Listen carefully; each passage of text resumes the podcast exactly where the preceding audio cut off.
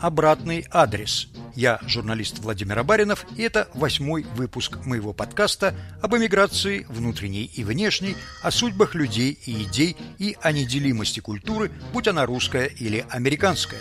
Рассказ о тех, кто ехал в чужую страну с надеждой и верой, и для кого она стала своей. О тех, кто никогда не забывал свой обратный адрес. Или забыл, но вспомнил.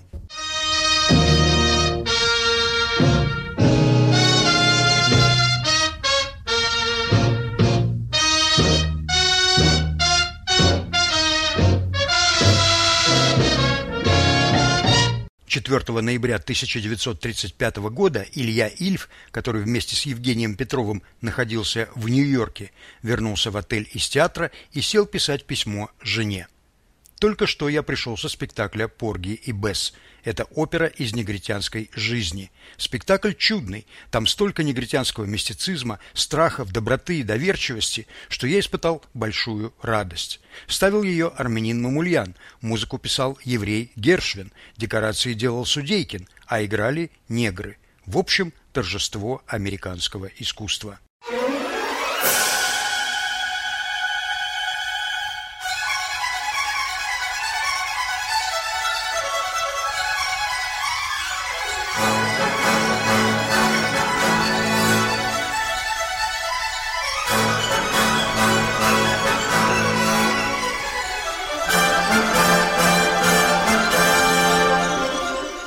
Спектакль был совсем новый. Премьера на Бродвее состоялась 10 октября. Порги и Бесс и вправду уникальное и неповторимое явление. Герои оперы – афроамериканцы, но создана она по роману белого писателя Дюбоза Хейворда, потомка рабовладельцев из Южной Каролины композитор и автор стихов, братья Джордж и Айра Гершвины, дети иммигрантов. Их родители перебрались в Америку из России, когда братьев еще в проекте не было. Режиссер Рубен Мамулян, уроженец Тифлиса. В его фильмах снимались Грета Гарба, Марис Шевалье, Марлен Дитрих, Гарри Купер, Фред Астер, Ида Люпино. Его звезда есть на Голливудской аллее славы. Художником спектакля был Сергей Судейкин, выходец из русского серебряного века, один из создателей кабаре «Бродячая собака». Дирижер тоже был русский, Александр Смоленс, смоленский от рождения. Он родился в Петербурге, шести месяцев от роду вместе с родителями переехал в Америку, был дирижером и художественным руководителем бостонской, чикагской, филадельфийской оперы, знаменитого филадельфийского оркестра, нью-йоркского мюзик-холла «Радио Сити», Опера из жизни афроамериканцев фактически создана выходцами из Российской империи. Трудно не уловить иронию в выражении Ильфа «торжество американского искусства». Тем не менее, это именно так. Сергей Рахманинов, большой поклонник джаза, в декабре 25 года присутствовал на премьере фортепианного концерта Гершвина в Карнеги-холл. Спустя год и три месяца он представил публике свой четвертый концерт для фортепиано с оркестром, в котором многие услышали отголоски Гершвина. Существует анекдот о том, как Игорь Стравинский, к которому Гершвин обратился с просьбой об уроках композиции, поинтересовался, сколько зарабатывает молодое дарование. Гершвин ответил, сто тысяч в год, может, двести. В таком случае, возможно, я должен брать у вас уроки, ответил Стравинский. Сам Стравинский впоследствии утверждал, что слышал этот анекдот от Равеля, к которому Гершвин тоже обращался с такой просьбой. Сергей Прокофьев относился к Гершвину снисходительно. Он, по всей видимости, был на спектакле Порги и Бесс во время своего гастрольного тура по Америке в 1936-1937 году. Вернувшись, он написал в газете «Советское искусство» Много говорят о попытке Гершвина перейти от легкого жанра, от фокстротов и оперетты к серьезной опере из негритянской жизни. Хотя попытку Гершвина нельзя еще назвать вполне удачной, так как композитор не смог отделаться от опереточных замашек. Тем не менее, можно признать за ним несколько отдельных удач. Джордж Гершвин умер в 1937 году после операции по поводу опухоли головного мозга. Ему было всего 38 лет. До России музыка Гершвина добралась в годы Второй мировой войны. 4 июля 43 года в Москве в Большом зале консерватории состоялся концерт американской музыки, в программу которого вошла и его рапсодия в стиле блюз.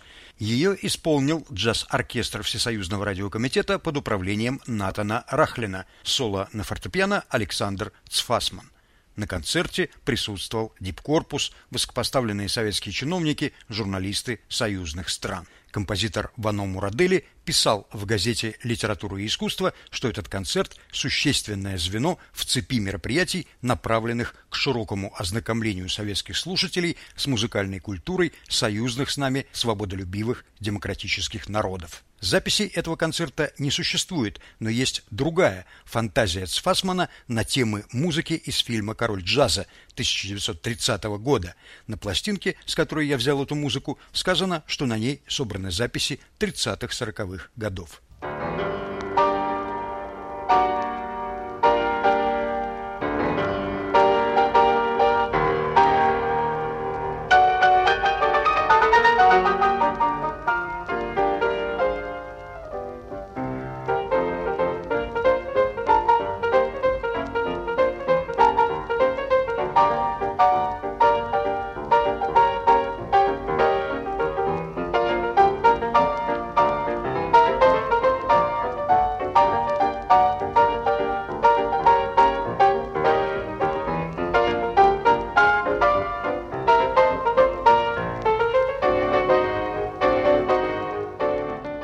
В 1945-м дружба свободолюбивых народов продолжалась, и оркестр Цфасмана записал два сочинения Гершвина, одно из которых песня «Порги» из оперы «Порги и Бесс». Исполнил ее солист Ленинградской филармонии бас-баритон Ефрем Флакс.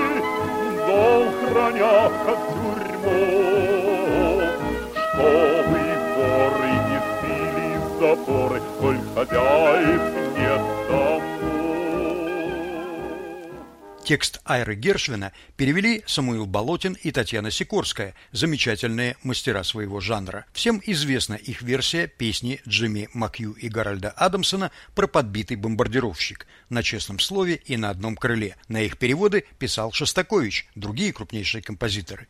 Болотин и Сикорская еще в 1944 году перевели все либретто Порги и Бесс. Именно в их переводе опера прозвучала 18 апреля 1945 года в Большом зале Дома актера. Это было концертное исполнение, без костюмов и декораций. Певцы и музыканты разучивали оперу в свободное от работы время в комнате коммунальной квартиры, где жил Давид Гаклин, звукорежиссер и звукорежиссер выдающийся – но в данном случае он выступал в качестве пианиста. Оркестра не было, опера исполнялась в сопровождении фортепиано, за инструментом сидел Давид Гаклин, и ударных. И эту партию исполнил легендарный теперь барабанщик Лаци Олах. Дочь Гаклина вспоминала – Показ прошел с огромным успехом. Зал не мог вместить всех зрителей. Часть из них стояла в конце зала, в открытых дверях и в фойе. В том же 45 году Порги и Бесс включил в свой репертуарный план Ленинградский малый оперный театр, бывший Михайловский, теперь ему возвращено это историческое название – Константин Учитель, автор статей об этой несостоявшейся постановке, предполагает, что инициатива принадлежала Самуилу Самосуду, который до своего назначения главным дирижером Большого театра руководил малым оперным. За неимением партитуры клавир оркестровал дирижер будущего спектакля, он же главный дирижер малого оперного Эдуард Грикуров. Ставить спектакль собирался главный режиссер театра Иммануил Каплан – главный художник Ленинградского театра оперы и балета имени Кирова, теперь Мариинского, Симон Версаладзе, приступил к работе над эскизами декораций и костюмов, а вот перевод Болотина и Сикорской их почему-то не устроил, и они заказали новый Михаилу Лазинскому. Поэт-акмеист, редактор журнала «Аполлон», он прославил свое имя и свое перо переводами европейской классики – Именно в переводах Лазинского мы читали Мольера, Сервантеса, Лопе Корнеля, Карла Готци, Шеридана, Мариме. Как раз в 46 году, как не смешно это звучит, он получил сталинскую премию первой степени за перевод божественной комедии. И вот ему-то, который сам уже стал классиком, театр заказывает перевод либретто, написанного на совершенно незнакомом ему материале и положенного на музыку, далекой от классических образцов. И Лозинский взялся за эту работу и очень быстро ее выполнил. Поговорить о том, как это могло произойти и что из этого вышло, я пригласил своего коллегу по радио «Свобода» Ивана Толстого, внука Михаила Леонидовича. Иван, почему Михаил Леонидович принял предложение театра? Сама тема, э, новый свежий язык, не очень-то ему и знакомый. Да и вообще, кому он может быть в Европе знаком такой специфический язык в те годы? Все-таки с Америкой связи были у европейцев очень и очень слабые. И причем дело не только в Советском Союзе, не в советских людях, но и у французов, и у немцев, и у итальянцев.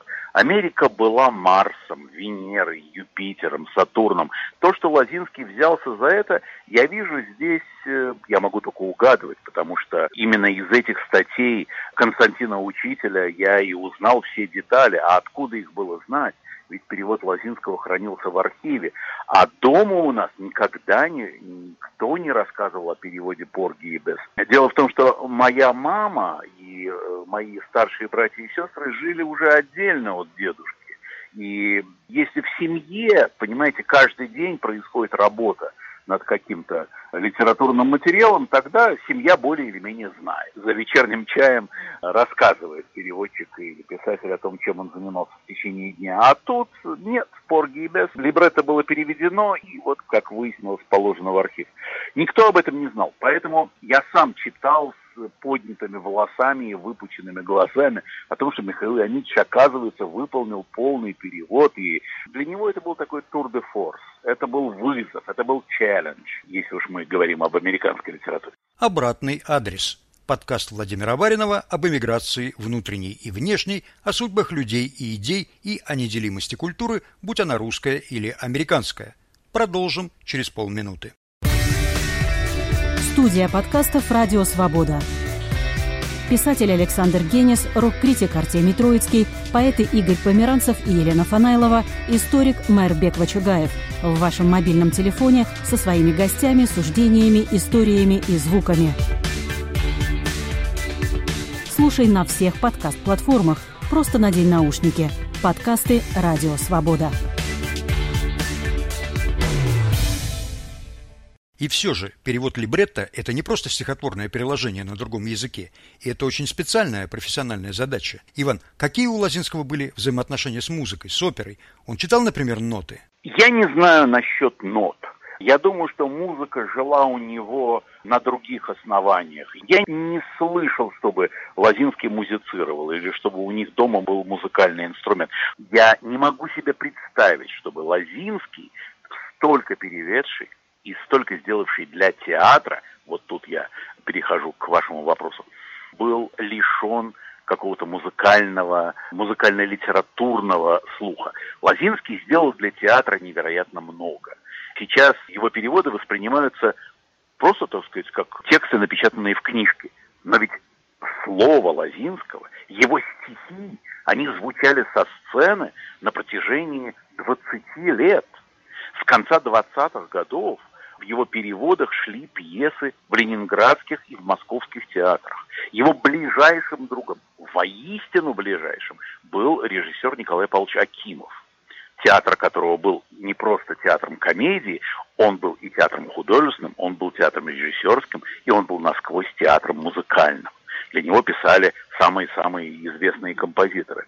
И вот тандем Лазинского и Акимова – это вот такой вот синтетический театр, где было все. Знал Лазинский э, нотную грамоту, не знал, музицировал он сам или нет, но для него либретто было родным домом. Это был его материал художества. По существу, когда он переводил испанских драматургов, английских драматургов, немецкую поэзию, он имел дело с либретто. Чем либретто отличается от э, истинной поэзии? Или, скажем, истинная либретто вообще от поэзии, да ничем не отличается. Это все один мир. Это мир поэтического, ритмизированного слога и слова. Так что для него, я думаю, что это был такой вот вызов, который мог только потрафить его душе. И тем не менее, когда ты переводишь поэзию, ты можешь изобрести собственный размер, собственную строфу. Тебе не обязательно попадать в звук. А здесь именно нужен эквиритмический перевод. Слог в слог. И потом Порги и Бесс – это ведь очень специфическая опера. Чтобы в полной мере ее оценить, нужно хоть что-то услышать из нее. Как он к джазу относился? Может быть, у него пластинки были, или он ходил на джазовые концерты? Ну, конечно, Лозинский был человеком, который погружен был в театр, филармонии, в, во всевозможные концерты и так далее. То, что он любил музыку, то, что у него дома музыка звучала, это совершенно несомненно. У него был и граммофон, патефон, все, что тогда было. Слушал ли он джаз? Я думаю, что он слушал все, что э, слушали люди его круга, его образования и его возраста. Думаю, что он слушал абсолютно все. Он и ходил в кино, и, как известно, джаз был не просто разрешенным искусством в Советском Союзе до 1947 года, но джаз пропагандировался и продвигался советской пропагандой всячески на всех площадках и во всех жанровых формах. Тогда ведь как раз в 45 году в советский прокат вышла серенада Солнечной долины с оркестром Глена Миллера и знаменитой Читанугой Чучей. Ну, что такое Гершвин, он тоже прекрасно знал, я думаю. Ну, конечно, он это знал. Так вот, э, вы спросили об эквиритмической проблеме, поставленной перед Лозинским. Не только эквиритмическая. Лозинский был сторонником теории, введенной в русскую актуальную культуру Серебряного века Валерием Брюсовым, теорию эквилинеарного перевода. Это гораздо больше, чем эквиритмия. Эквиритмия предполагает, что точно такой же последовательности, в том же количестве, с тем же музыкально-поэтическим ладом – оригинал будет передан на языке переводчика, в данном случае на русском.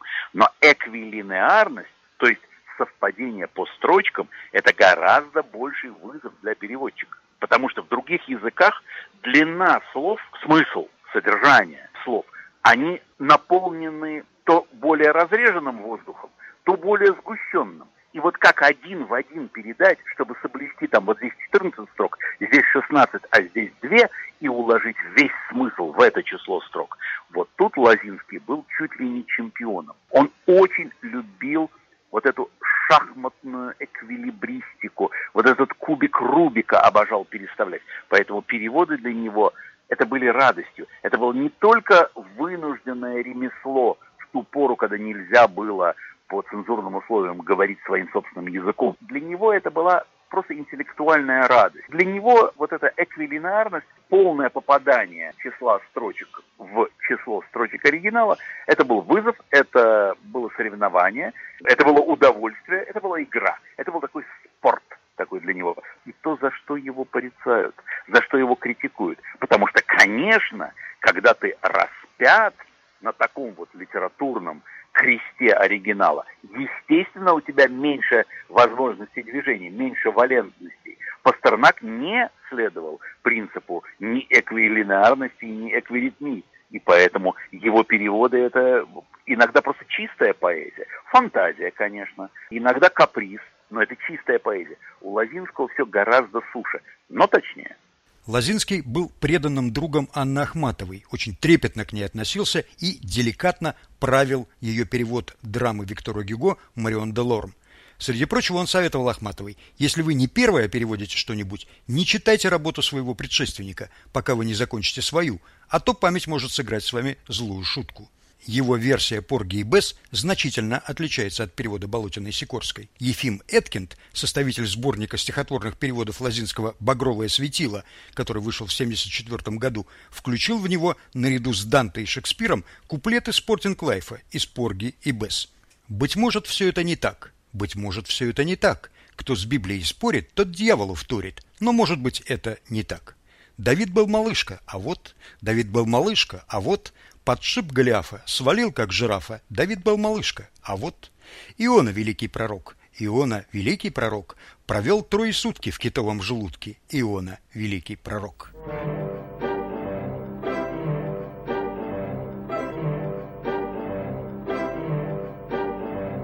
It ain't necessarily so.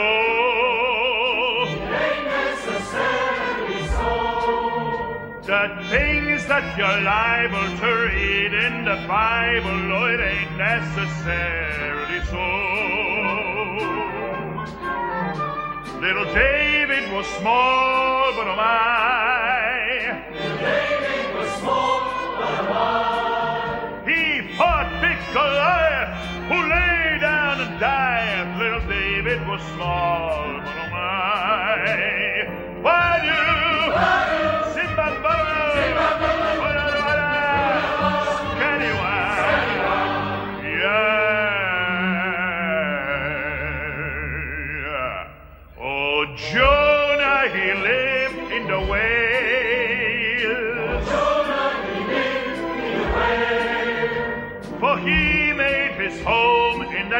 Fish's abdomen. Oh, Jonah, he lived in the whale. Здесь, конечно, бросается в глаза просторечие. Провел трое сутки. Да, совершенно верно. Народность придана. А э, в защиту того, что э, Лозинский не случайно взялся за этот перевод, я хочу сказать, что в сороковые годы его, один из его учеников познакомил с частушками.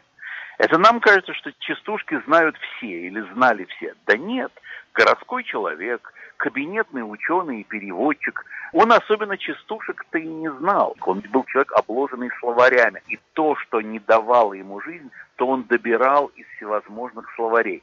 Словари просторечий, причем итальянских просторечий, французских, немецких, всех тех языков, девяти языков, с которых он переводил. А тут его ученик познакомился с русскими частушками. Ленинградской и Псковской области. Лозинский был в полном восторге от того, как это звучит. Он любил тут же вспомнить из им же переведенной какой-нибудь там божественной комедии э, или испанской какой-нибудь пьесы Лопе де Вега, девушка или кухарка, служанка говорит очень подобные вещи, подобные же образы, подобные сравнения. И тут вот колхозная девушка из-под Ленинграда, и те же сравнения, и те же терзания, его это страшно увлекало. Взяться за Порги и Бес для него было очень интересно. Он любил попробовать себя, попробовать. Он был азартный человек. Так что, отвечая на, на ваш ранний вопрос о том, умел ли он играть на инструментах, знал ли он партитуру или клавир, можно ответить так. Даже если не знал, то его чувство было больше, чем формальное знание и умение читать партитуру и клавир. Спектакль был уже практически готов. Премьеру назначили на 1 июня 1946 года. Судя по режиссерской экспликации, он стал бы прорывом на советской оперной сцене. Как будто даже состоялся закрытый просмотр. Но 5 марта все рухнуло. В Фултоне, штат Миссури, Уинстон Черчилль произнес речь о железном занавесе. В том же месяце приказом Комитета по делам искусств проект был закрыт. Время дружбы со свободолюбивыми демократиями Запада кончилось. Наступило время ярого антиамериканизма, а потом и государственного антисемитизма. Джордж Гершвин превратился в пособника расистов. В 50 году вышла книга музыковеда Виктора Городинского «Музыка духовной нищеты», которую обильно цитировали газеты. О Порге и Бесс в ней написано так. Негры в опере Гершвина – это больной, робкий, бессильный народ, способный только молиться и плакать в час грозной опасности и истерически веселиться, когда этот час миновал. Это атмосфера духовного рабства и патологической неполноценности, то есть именно того, что с такой настойчивостью клеветнически приписывается в качестве расового свойства неграм американскими расистами. Порги и Бесс вернулась в Россию во времена хрущевской оттепели. В декабре 1955 года в Советский Союз привезла свою постановку афроамериканская труппа Everyman Opera, с которой она прежде объехала всю Европу. На советскую публику спектакль произвел ошеломляющее впечатление. В Москве на нем побывали вожди СССР – Хрущев, Молотов, Маленков, Каганович, Микоян, Первухин, Суслов и Шипилов. В 1966 году Порги и Бесс поставили в Таллине, в 1972 в Ленинградском Малом театре оперы и балета. Но это был не запрещенный, а совсем другой спектакль. Артисты пели перевод Болотиной Сикорской. Перевод Михаила Лозинского был забыт и пылился в архиве театра.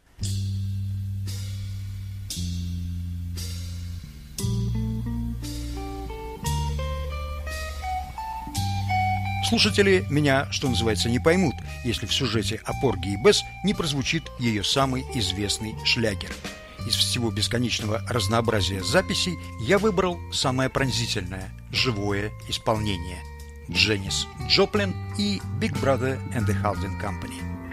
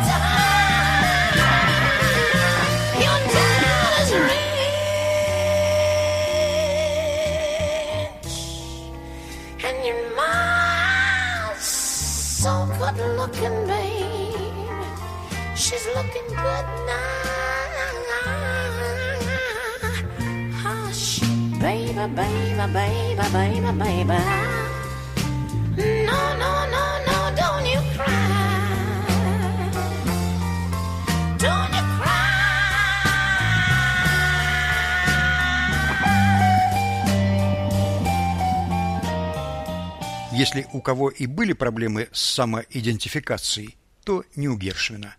Он сказал, как отрезал. «Мой народ – американцы. Мое время – сегодня». Исчерпывающе.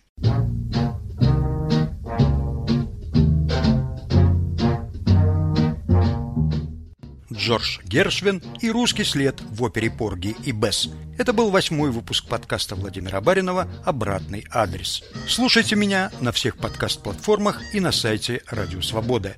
Пишите мне, рассказывайте свои истории и не забывайте оставлять свой обратный адрес.